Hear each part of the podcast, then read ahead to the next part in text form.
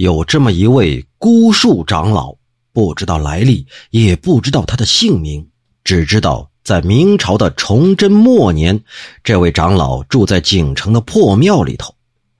我的高祖后斋老先生曾经赠诗给他。一天夜里，这孤树长老正在灯下诵经，听到窗外有窸窸窣窣的声响，听着好像是有人在外头走动。长老就喝问。到底是谁？窗外呢？高声回答：“我是叶狐啊，为了听经才来到这儿的。